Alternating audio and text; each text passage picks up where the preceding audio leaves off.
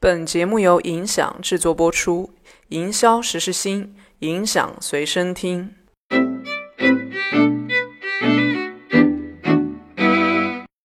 Hello，大家好，今天我们请到了一位嘉宾，他来自罗技大中华区副总裁兼 CMO Andy。嗯，刚才讲那个，一个是功能性，一个是稀缺性嘛。嗯，从稀缺性的角度，罗技本身其实包袱还是不轻的，三 C 类的产品嘛。稀缺性，你看到了哪些机会啊？就是从圈层上讲也好，从人群上讲，从市场定位或等等上面讲，你看到哪些稀缺性的稀缺性这里面其实提到一个点，我有一次在中国分享，老师告诉我一个这个叫英文叫 willing to buy，willing to buy 什么？就是你你你多想买，嗯，就大家一直在调这个价格，你调什么叫价格？就是就觉得哎，我价格可以驱动，但是你咱们都学过一个这个经济学，就是 P 和 Q 的关系。当你的供需关系不变的时候，你就是 P 和 Q 来回弄，大家无非找的正方块 P 乘 Q 那个销量最大、毛利润最大的。但稀缺是干嘛的？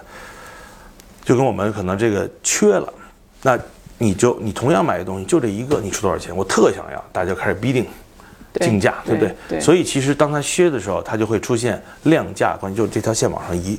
我们在画那条 P 和 Q 就是右上角往右上去去。我们想做的是什么？我们其实要制造一些东西。那我们做些稀缺性，拿这些东西不是为了赚钱，我们想说，哦，那这个东西就会变成大家很想要、很想去这个又买不到的东西。是。那这个是在什么？这个其实是传播。OK。说更多是我们稀缺拿它去做的。哎呦，这个是缺的。那么我们觉得有一个平台就这么起来，叫得物，以前叫读。你看的这个里面都是这个思路啊。我们就要去传播，传播打出来的东西是什么？哎呦，这个东西好贵，好贵，好贵，对吧？但最后你未必落在。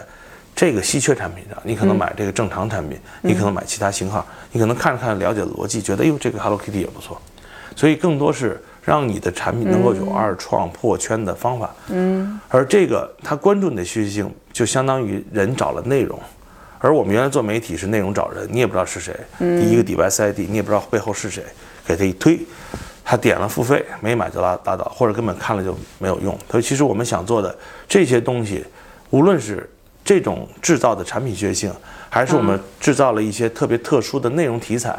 说今天某某梗啊，哎呦，说都其实都是某种意义上稀缺性。OK，这个题材比较特殊，今天这个在这个特定环境下把它讲了，大家哇传播出去了。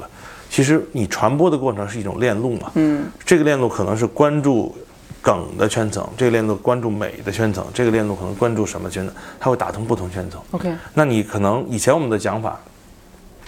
做一个卖一个东西，说我们叫做 unique selling point。我们因为以前是说有限逻辑啊，我们在售点这个台卡就这么大，你一定要讲两句话，八个字把它讲清楚才能卖，对吧？那个是售点逻辑。现在不是了，现在怎么怎么做呢？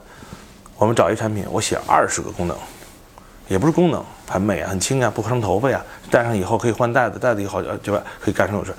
列到以后，你给到所有的 UP 主也好，或者内容创作者，我们叫 content creator，给到他，他去创作。他创作出来破那个圈的，往往真的不是你的产品原来你想说卖点。我拿粉色狗皮就讲说，破那个圈是好骚，嗯，就这个事情，那有什么意思呢？